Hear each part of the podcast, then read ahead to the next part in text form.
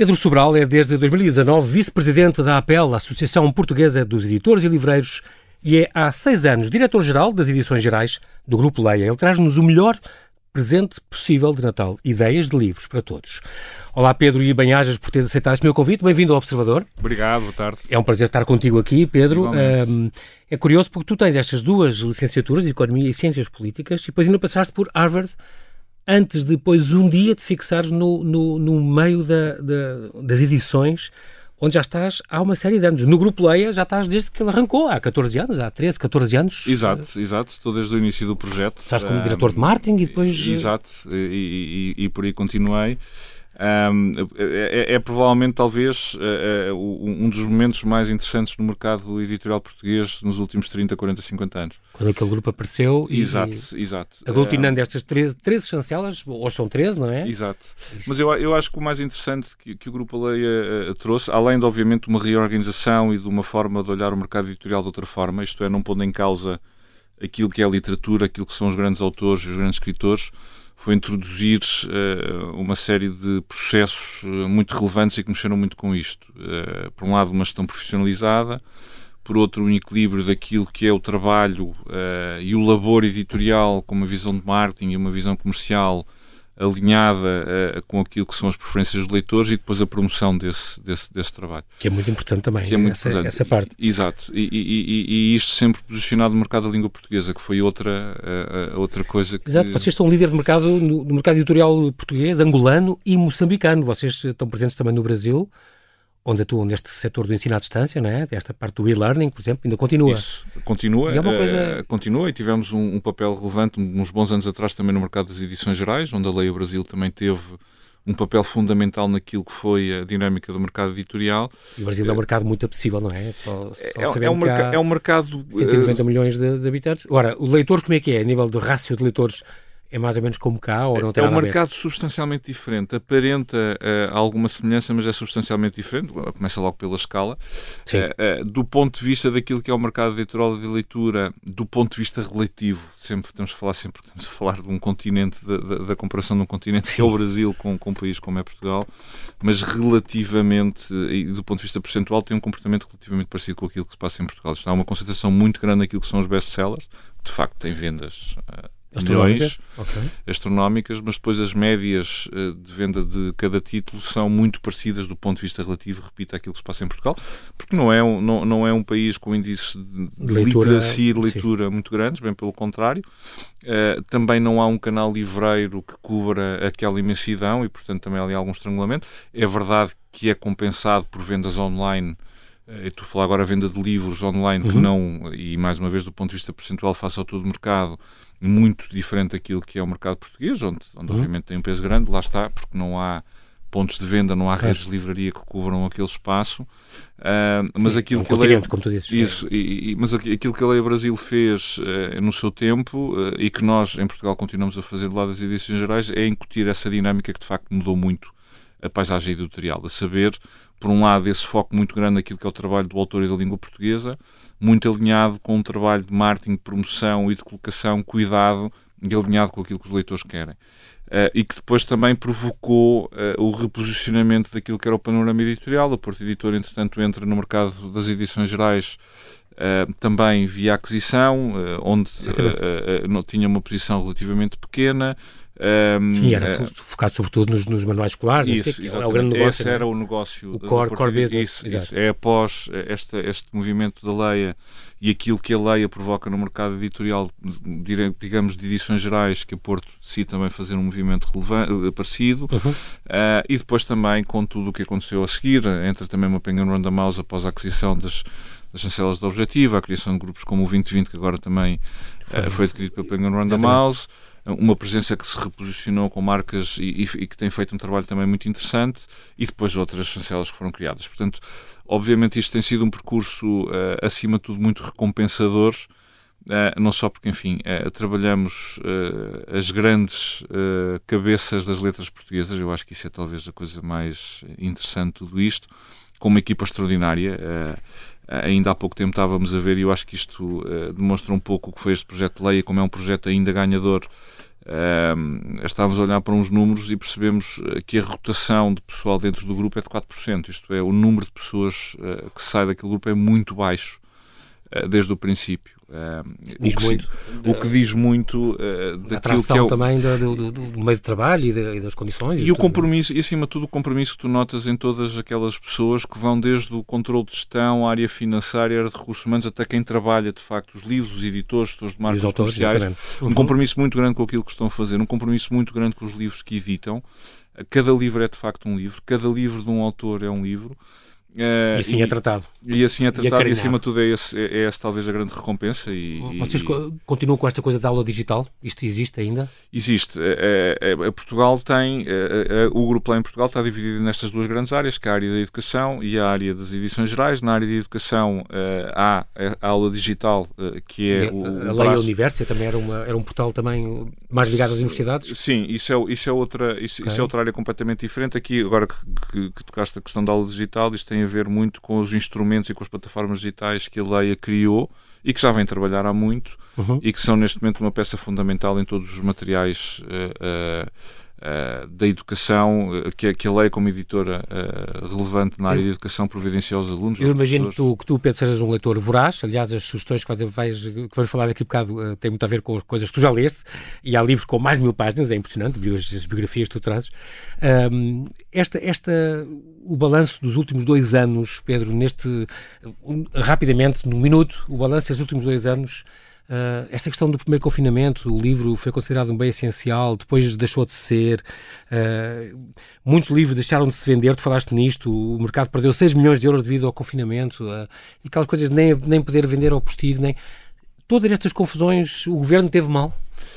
Eh, eu diria que, acima de tudo, o governo teve uma enorme incapacidade de perceber a realidade deste mercado. Eh, essa foi talvez a questão fundamental, nomeadamente no segundo confinamento, onde, onde há uma decisão de fechar por completo a venda de livros em todos os canais, nomeadamente nos pontos de venda que estão em aberto, eh, com base em pressupostos meramente teóricas e sem nenhuma aderência à realidade. E, portanto, eu acho que aí o governo pecou por não ter falado com a APEL, que representa 95% dos agentes deste setor, editores e livreiros, que lhe poderiam ter explicado muito rapidamente que o facto de ter o livro à venda nos pontos de venda que legalmente estavam abertos, estamos a falar dos hipermercados claro. e lojas multiprodutos, como é o caso da FNAC e um corte inglês, uhum. que tem uhum. até um trabalho muito meritório naquilo que é o trabalho do livro, não ia pôr em causa uh, todos aqueles que, pelo estado de emergência, tinham estado fechados, bem pelo contrário. Porque é que conseguimos o exemplo da França e do país de Gales, por exemplo, que tiveram tudo fechado durante 15 dias, mas o, o período, o, nesse período o livro continuou a estar à venda nas livrarias, por exemplo?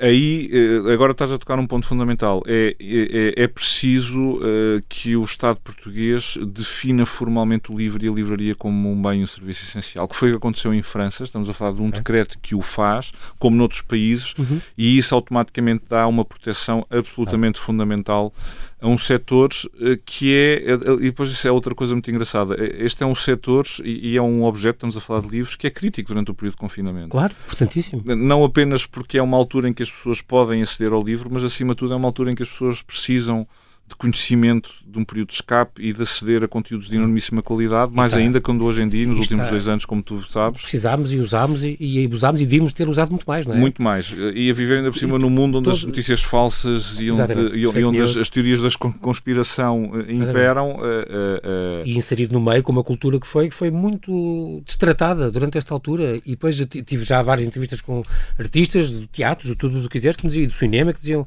no confinamento as pessoas viram filmes e viram séries e, e, e, queriam ver coisas online e queriam ouvir músicas e queriam ler.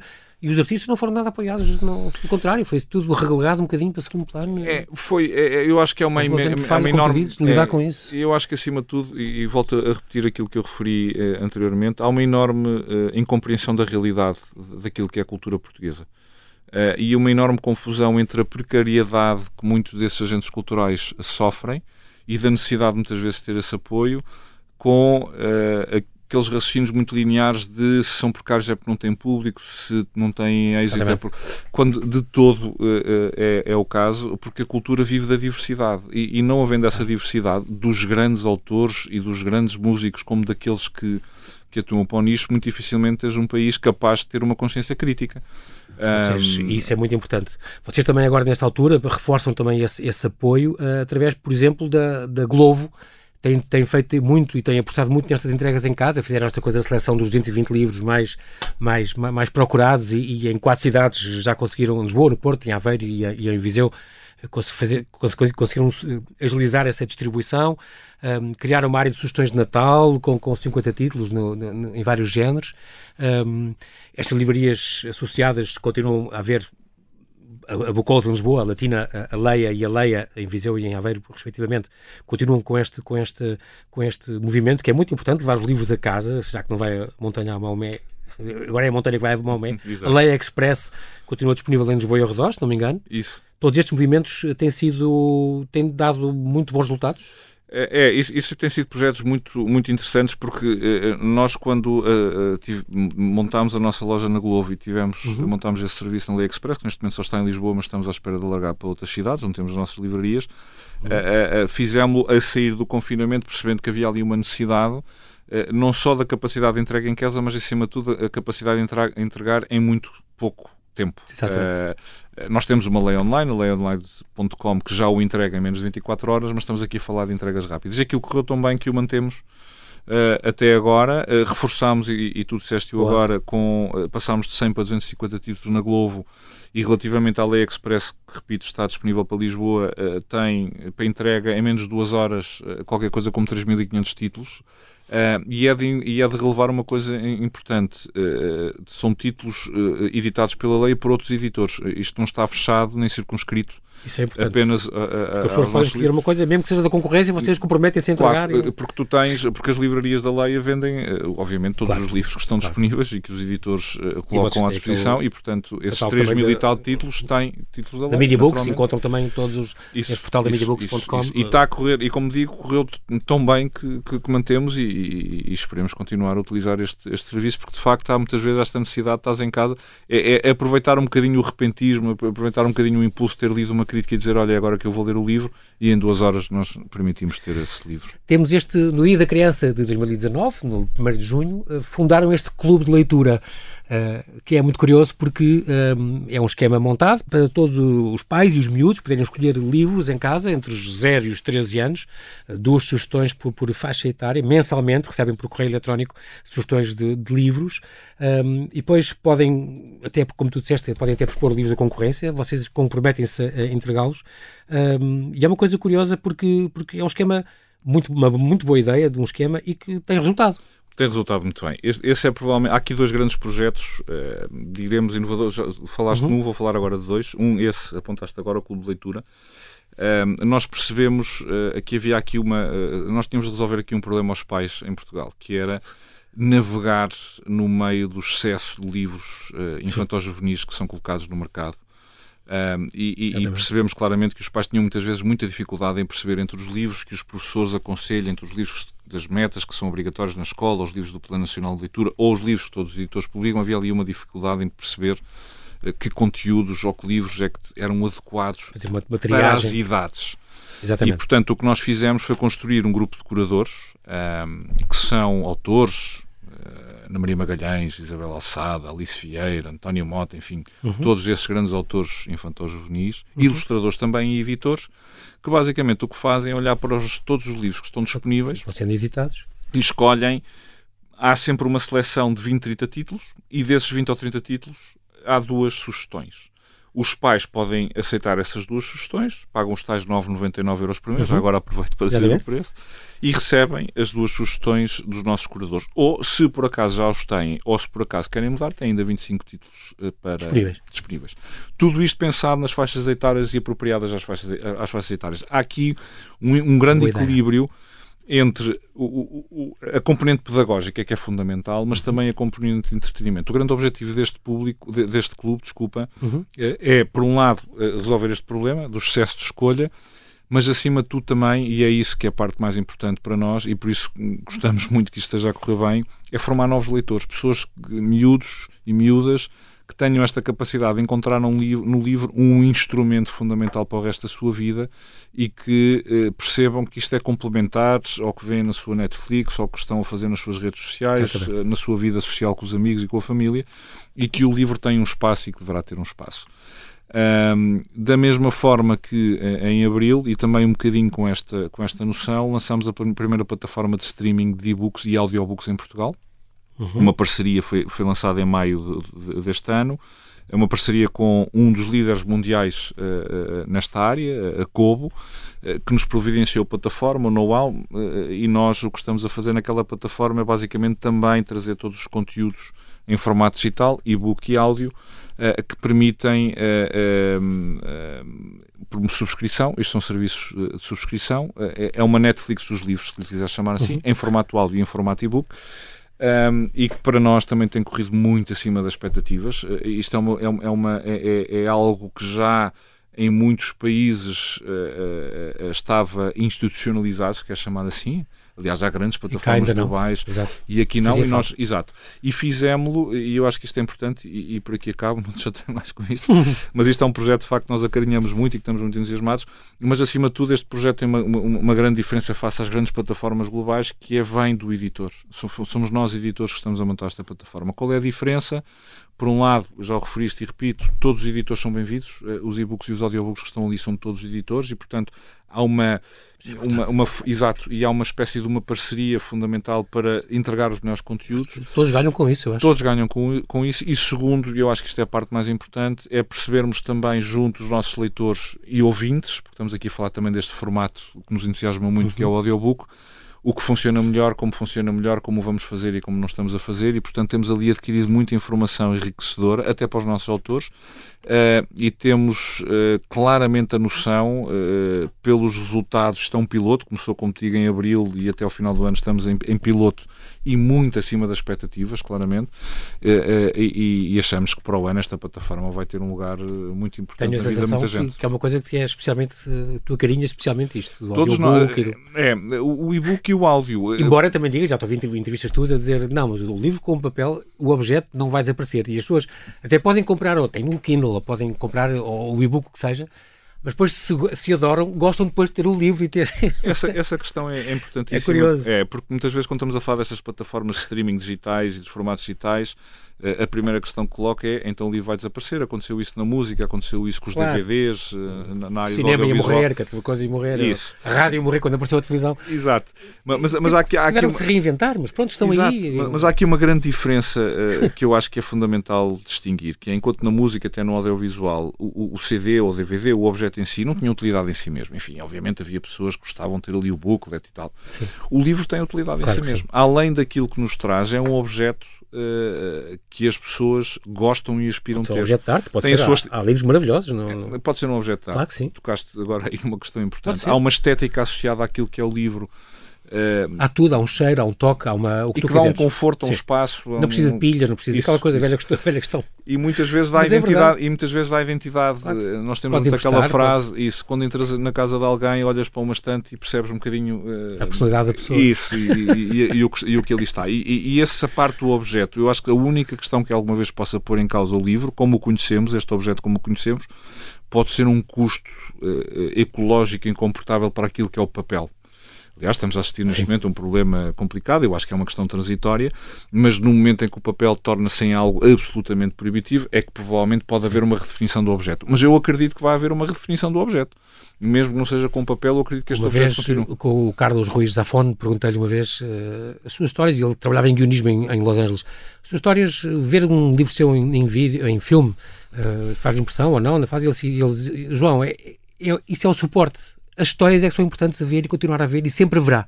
Agora, se é uma coisa de, de um chip que tu metes não sei onde, ou inseres não sei onde, ou que vês uh, em e-book ou coisa, para mim é um suporte, não é, não é importante, não é o, mais importante, pronto. Mas uh, as histórias sempre haverá. Eu estou totalmente é de acordo, só complementaria dizendo que no caso do livro o objeto em si tem, Também tem, tem o, seu, seu valor. Tem o seu valor, claro porque tem essa componente estética, tem essa componente aspiracional e, e, e, e acaba por ser um Obviamente. muitas vezes que as pessoas gostam de fazer. Mas eu sou muito entusiasta porque eu acima de tudo acredito é que além do livro em papel, o e-book e o áudio que vão trazer são novos leitores. Uh, para já é muito alinhado com aquilo que as novas gerações estão habituadas. Uh, com um clique no seu smartphone, no seu tablet, automaticamente uhum. estão ali em segundos. Segundo, permite, por exemplo, estamos aqui, daqui a pouco, daqui a minutos, vamos estar a falar de sugestões de Natal. Uhum. Quem nos ouve pode pegar no tablet, pode pegar no, no, no, no smartphone. E, e, automaticamente comprar o e-book ou se houver um áudio ouvi-lo, ou até então a tal é Express e mandar vir o livro, mas demora sempre mais duas horas. Eh, e, portanto, está muito alinhado com estas novas gerações. E segundo, também é uma questão sensorial. O, o, o áudio uh, uh, é voltar a um tempo em que se contavam histórias. Um, e, e, e é uma uma. Faz lembrar os cafés, é um, os cafés árabes e as xerazadas e as, não é? é, é e, as histórias que ouvimos dos nossos avós uh, numa lareira ou numa sala depois de Natal e, portanto, tudo isso e também tem esta isso, reminiscência que é, claro que, que, que, é importante e hoje em dia a tecnologia permite ter, de facto, audio, audiolivros absolutamente extraordinários e muito bem feitos. Vamos a algumas ideias. Pedro, vai ter um minuto e pouco para cada um, mas pronto, mas vamos a isso. Philip Roth, para começar, temos quatro biografias. Vamos arrancar com essas quatro biografias uh, que totalizam 3 mil páginas. Começamos pela maior, esta 1110 páginas do Philip Roth, a biografia escrita por Blake Bailey. É uma edição Don Quixote, vai sair dia 23. E um, são 10 anos em que o Philip Roth, às tantas, uh, teve a sua, todos os seus trabalhos vasculhados por este, por este biógrafo, este Blake Bailey, um, que foi finalista do Pulitzer. É preciso dizer que, que é uma, uma, uma, biografia bastante polémica e depois de 31 livros o, o Philip Roth desistiu de não escrever mais e passou a apoiar este, este próprio biógrafo, que não é muito vulgar. Não é muito vulgar. Uh, o, Blake, o Blake Bailey é provavelmente um dos grandes, uh, um dos grandes artistas deste formato, chamemos-lhe assim. Uhum. Mas acima de tudo, eu, eu, trouxe esta biografia por três razões muito simples. Para já, o Philip Roth é um dos grandes uh, escritores que marcam a literatura contemporânea norte-americana e mundial. Uhum. Uh, não há, e é um escritor de Sim. uma coerência. Ele, ele, tem uma obra volumosa, como tu sabes, tem muitos livros editados, escreveu muito. Ele tinha um, uma metodologia de trabalho que era quase escrever um por ano. Uh, e o que é extraordinário é a coerência de tudo aquilo. Obviamente todos nós temos um, um preferido, eu poderei dizer que o meu é o Complexo Portney, mas, mas, mas, mas há de facto ali uma coerência, uma consciência naquela obra que é absolutamente admirável. Foi um homem que viveu para aquela literatura um, e para aquela obra. E, e, este Blake Bailey o que tentou fazer mais do que uma biografia clássica. do homem clássica foi tentou aqui perceber um bocadinho o que é que estava por trás do escritor, quem era Philip Roth e acima de tudo como é que os livros que ele foi escrevendo ao longo da vida iam transparecendo essas mutações personais sim, sim. que iam sendo. E, e, e, depois a terceira razão é esta, toda esta enorme polémica. Uh, como tu sabes, uh, a editora uh, que ia lançar este livro recusou-se porque a essa altura este Blake Bailey está sob suspeita de, assédio sexual e de comportamentos menos próprios. Não foi julgado, não está em tribunal, mas pelo menos há um processo a decorrer nos Estados Unidos. Portanto, a, biografia, uhum. a editora original decidiu cancelar a edição, acabou por ser editado. E nós aqui na, na, na, em Portugal e na lei decidimos continuar a avançar com a edição porque não nos cabe fazer julgamento daqueles que escrevem. Ah. Uh, o que para, para nós uh, faz jus é a enorme qualidade literária, uh, neste caso da biografia do, e quer do, do biografado, quer do. Isso, exatamente. Isso, do, exatamente. E portanto é um livro que eu aconselho, não só a quem Muito gosta bem. do Philip Roth, mas acima de tudo a quem gosta de uma grande história, porque temos outro, por cima passa. Temos já outro, outro grande, grande biógrafo, esse sim também outro monumento da escrita, o Paul Auster, escreveu a, a vida e obra de Stephen Crane neste Um Homem em Chamas. São 866, 266 páginas deste, deste autor do, do clássico The Red Badge of Courage, este, esta insígnia vermelha da coragem, Uh, e ele mergulha nesta, o Paul Auster mergulha na vida fascinante deste, deste homem. É, e acima de tudo, há Paul Auster. Outro grande escritor. Eh, isso. E o que eu acho extraordinário nesta biografia, por isso é que a trouxe, eh, é para já porque este é da, eh, dá também um bocadinho a noção de perene da arte, não é? Porque o, o, Stephen Crane foi um grande escritor, teve o êxito desse livro que agora referiste, no final do século XIX, uhum. mas desapareceu nas brumas da memória. Ninguém sabe quem é o Stephen Crane. Sim, ele morreu em 1900. Isso, é, e, é, e morreu muito novo, ainda por cima, só que teve uma história de tal forma, uma história de vida de tal forma que o Paul Auster além de ser um grande admirador do pouco que ele editou, eh, também embrenhou-se ali, mas acima de tudo, além desta história, além desta questão da, da perenidade da arte, de um Stephen Crane que desapareceu nos volumes de memória, é o resgate pela, pela mão do Paul Auster, Sim, que tem, é, uma, é. tem uma forma é de preencher os silêncios e a ausência de informação de uma forma absolutamente especial. extraordinária. Eu, eu, sei que te impressionou também deste livro, mas é um livro que se lê como um romance do Paul Auster. Eu, desde que os miúdos devoravam os, os Harry Potters em três dias, claro, que tinham 700 páginas, exato, exato. Já, já, já vi tudo. Exato. Eu gosto de livros assim. Enquanto este, esta biografia de Philip Roth é uma coisa que se vai degustando e vai, aliás, porque está Saboreando. impactado com muita informação, uhum. este do Paul Auster é uma coisa que se lê de uma penada. Quase um romance. É, é, eu diria quase que é um livro à Paul Auster, apesar de ser uma biografia de um, de um, de um, de um escritor real uh, do, do final do século XIX. É uma edição asa, continuamos com outra edição asa, desta vez é Mussolini, o homem da providência, do António Scurati. Este, este sim, tem 666 páginas, o número da besta tinha que ser o segundo volume da aclamada biografia, então, ficcionada de Benito Mussolini, Il Duce. O, o, primeiro livro, o, Filho do Século, foi, ganhou o prémio Strega, foi uma coisa importante há dois anos, e este homem então, este napolitano, escreve a vida então do... a segunda parte, porque ainda falta uma, não é? Isso, da, da vida isso, do isso. Mussolini. Falta, falta agora a terceira parte Uma edição muito cuidada e bruxada, extraordinário, é. com o livro é. deste homem que também te apaixonou. Exato. Eh, eu tenho aqui, de facto, muitas biografias, porque acima de tudo, além dos biografados, além, além uhum. das, das histórias que estão por trás disto, estamos a falar de tipologias biográficas completamente diferentes. Uhum. Uh, e neste caso, o Securati o que faz, para já há, é uma exatidão histórica uh, ao detalhe, é uma coisa absolutamente extraordinária. Uhum. Mas depois, em cima desse, dessa, dessa malha uh, de realidade, está uma, uma mestria na escrita ficcional absolutamente extraordinária. Porque, obviamente, há, há, há aqui espaços. Eu, eu não queria contar muito, porque porque aconselho vivamente a que as pessoas mergulhem nestas milhares de páginas. E neste é fácil, porque este começa logo quando ele desmaia, ele é, é um jovem presidente do Conselho, quando isso, desmaia isso, no gabinete, isso, cai inconsciente no apartamento, estamos em 1925, e começa aqui então esta. Uh, está às portas da morte e arranca esta segunda parte da biografia com esta cena, agarra logo o leitor logo ali. E, e acima de tudo, uh, tu chegas a um momento em que estás na cabeça de Mussolini, que é uma coisa. Eu acho que é, é, é, é aqui é que, a qualidade, do, do que a qualidade da escrita claro. de Securati aparece. É. Porque é numa malha muito apertada desta realidade, que ele de facto é de uma exatidão histórica à prova de bala. Conseguir construir aqui eh, algo que nos parece uma personagem ficcional, que infelizmente não o foi, ao contrário, foi bem real. Exatamente. Uh, e, e, isso é, é, é está. É, e, poucos têm acesso a esta capacidade. De facto. Vamos indo uns minutos. Uh, Vera Lagoa é outra biografia, agora uma mulher, e agora em português. Maria João da Câmara é uma edição da Oficina do Livro. Outra biografia, ela é, a Maria João da Câmara é doutorada em História, fez uma série de livros. Os últimos, a biografia da Maria José Nogueira Pinto e do Sancho Osório, figuras também importantes, eh, é bom fazer essas, essas biografias, é muito cuidada também a investigação dela.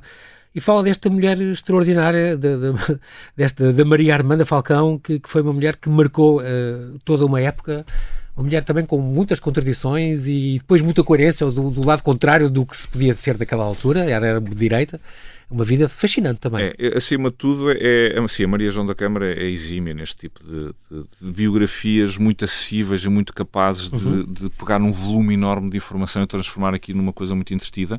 Eh, sobre, acima de tudo, uma mulher livre. A Vera Lagoa acima de tudo, uma mulher é livre que viveu de e para a liberdade e, e, e nunca teve problemas de antes do 25 de Abril ser uma, uma voz uh, dissonante, contra, com, dissonante e, e, e, muito ligado até a movimentos da oposição, até pelo, pelo, pelo Tengarrinha com quem estava. É o seu grande amor da sua vida, E depois, no 25 de abril, após o 25 de Abril, quando, quando há uma deriva totalitarista durante o PREC, ela não se coibiu de, de, de, de, também lutar contra isso. E, acima de tudo, uma mulher com a quarta classe, constrói uma carreira de um jornalismo um, que ainda hoje, eu acho que muito jornalismo contemporâneo ainda vive muito das, das, portas que ela abriu, da forma como ela, uh, como ela não teve uh, problemas em utilizar ah, uma mera crónica social para fazer um enorme fresco e depois é muito curioso, uh, estavas a falar nisso, exatamente isso, nesse fresco, ela depois cruzou-se com a Amália, com, com o Mário Cesarini, com a Natália Correia, o Ari dos Santos. Sim, esse, todo esse contexto Monteiro, é extraordinário esse, neste livro. É sim, sim, sim. Maria João voltam à vida com essa... Sim, E a relação dela com a Natália Correia e a forma como os seus amores e os seus desamores e a forma como...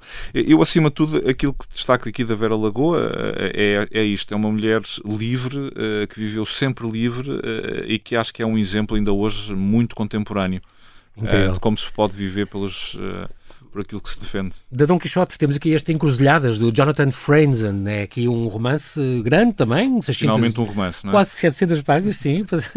Foi considerado um dos melhores romancistas norte-americanos com menos de 40 anos, ainda é um jovem, ele tem duas obras de não-ficção e quatro, quatro romances. Ele, com aquele romance uh, Correções, teve o National Book Award 2001, Um, e pronto, fala de uma. É uma grande saga familiar, o Clube dos Furtões. É, o, o, o Jonathan Franzen, acima, acima de tudo, é, é, o, neste momento é o, é o grande novelista, desculpem agora a tradução livre, mas é o grande, o grande ficcionista americano. Uhum. É um homem uh, da pequena história, das pequenas vidas uh, dos, dos, homens e das mulheres uh, e das famílias muito solitárias, muito inseguras, estas personagens que estão sempre ali no limite do abismo e que a partir dessas pequenas histórias, dessa pequena vida, isto passam sempre nos subúrbios das grandes cidades, conta a grande história da América e consegue aqui trazer uh, os grandes temas da atualidade, como no anterior uh, foi a questão da, uh, desta grande crise ambiental que estamos a viver uhum. e, da, e, do sistema americano de facto corrompido. O Encruzilhadas não toca estes grandes temas, é acima de tudo, mais uma vez, uma narrativa absolutamente perfeita sobre as pequenas vidas que todos nós levamos, sobretudo aquilo que acima de tudo, é, um, é, uma, é, uma, narrativa muito realista de todos os pequenos medos e as pequenas inseguranças que todos nós vivemos. Esta Neste família... caso, é uma família em que todos estes personagens têm este. Uh, estão ali em pequenas bolhas isoladas a tentar uh, sobreviver e viver e, acima de tudo, sempre a tentar gerir a amargura, o sentimento de culpa, a insegurança. É uma coisa, de facto, muito bem feita e, acima de tudo, muito realista. E, e, e, mais uma vez, sim, são muitas páginas, mas também leem-se. Vale a pena. Num instantinho. Agora, mais telegraficamente ainda, estamos mesmo, mesmo a terminar. Uh, Pedro, Silverview, o Jean Le Carré, é a única, uma obra póstuma, a única que ele deixou acabada, e muito importante por causa disso. É, é, Jean Le Carré, que morreu há, há dois anos, há um ano e tal, como, aliás, vai fazer um ano. Um, é a história de um livreiro que se vê envolvido num caso de, de espionagem um, e também é uma recomendação tua. Temos o Desassossego da Noite da, da Marika Lucas Reinfeldt, também um, um, de uma edição também de Don Quixote, é o romance vencedor do Man Booker International Prize 2020, também uma grande história, eh, e foi ela, eh, esta holandesa, a mais jovem a vencer este galardão. Foi um livro também que te atraiu de modo especial, este O Desassossego da Noite. O romance estreia também eh, isso, desta, é, desta isso, holandesa. Isso, é, o Silverview, eu trouxe o Silverview como poderia trazer qualquer livro do Carré. O João Carré é, talvez, e agora é uma questão, uma questão muito especial, é um, é um dos meus escritores de sempre. É um dos este é, preferidos? É, sem dúvida, sem dúvida também nenhum. Este, este Silverview é um, é um livro que tu disseste póstumo, aliás, foi, foi uhum. depois aprimorado pelo filho, pelo Nick Rommel. Uh, é provavelmente talvez dos mais acessíveis no sentido em que é um thriller despido eh, de toda aquela densidade eh, mais eh, mais complexa que o Carré tinha, nomeadamente nas grandes teologias da Guerra Fria, e por isso aconselho vivamente a entrar na obra do Carré por aqui, é um livro extraordinário. Este, O Desassossego da, da, Noite, acima de tudo, é um livro de uma escritora muito nova, ela é muito nova, e que escreve. Isto é um livro pesado, aviso já, porque trata uhum. da dor, da, da, da perda, luto. dos sentimentos de uhum. culpa e do luto, numa família muito conservadora. Que ainda por cima tem aqui uma componente uh, biográfica, portanto uhum, é baseada uhum. em alguns factos que a, que a escritora e a extraordinária maturidade com que ela lida estes temas tão complicados como a dor e a perda e os sentimentos de culpa à volta da perda. O nosso, o nosso tempo acabou, mas eu tinha aqui uma lista ainda, algumas sugestões que tu fizeste, a Tentação do Norte, um livro de Manuel Alegre, um novo livro em prosa do Manuel Alegre, desde que foi Prémio Camões 2017, uma edição também de Dom Quixote. Tínhamos ainda as, o grande livro das crónicas de António Lobo Antunes, portanto, com, prefácio, com, o prefácio do Marcelo Rebelo de Sousa, um dos grandes autores da lei, ele que foi Prémio Camões 2007, uma seleção de quase 200 textos, eh, muito, muito abrangente, desta versatilidade. E também um cronista inexcedível. Inexcedível, e é tirado uma seleção feita de cinco livros de crónicas que vocês já tinham editado, entre 1998 e 2013, que foram, foram saindo, crónicas inéditas, algumas inéditas em livro. Presos por um Fio é um grande livro também, que eu sei que tu recomendas, do Nuno Gonçalo Poças, também é a estreia deste autor, uma edição Casa das Letras sobre Portugal e as FP 25 de Abril toda a verdade com revelações e com documentos novos e com o prefácio do, Uma do história Paulo que toda a gente deveria conhecer. Pronto, Isso. e terminamos com o Asterix e o Grifo, portanto, o texto do argumentista Jean-Yves Jean Ferry, ilustração de Didier Conrad, é uma edição ASA, de banda desenhada, que foi lançado mundialmente dia 21 de outubro. É a 39 aventura destes, destes heróis do Asterix e do Obelix, desta vez com o grifo e com um povo, os sármatas, isso. um povo que fica ali entre a Rússia e a Mongólia e o Cazaquistão isso, isso. No, e, e, no dialbar do, do, da nossa época. Portanto, mais estas sugestões que ficam aqui um, por parte do Pedro Sobral, nosso vice-presidente da Leia e, neste caso aqui, na condição de, de diretor-geral das Direções Gerais, Gerais da Leia. Do Grupo Leia. Nós não temos tempo para mais, mas quero agradecer muito, Pedro, a tua disponibilidade em falar do Observador. Obrigado pelas sugestões, estes Obrigado. muitos meios para, para as conseguir. Vocês eh, também imaginaram na Leia, vão de certeza dar boas ideias aos nossos ouvintes para oferecer neste Natal eh, a alguém e, por que não, para si próprios. Muito obrigado, Pedro, e até breve. Muito obrigado.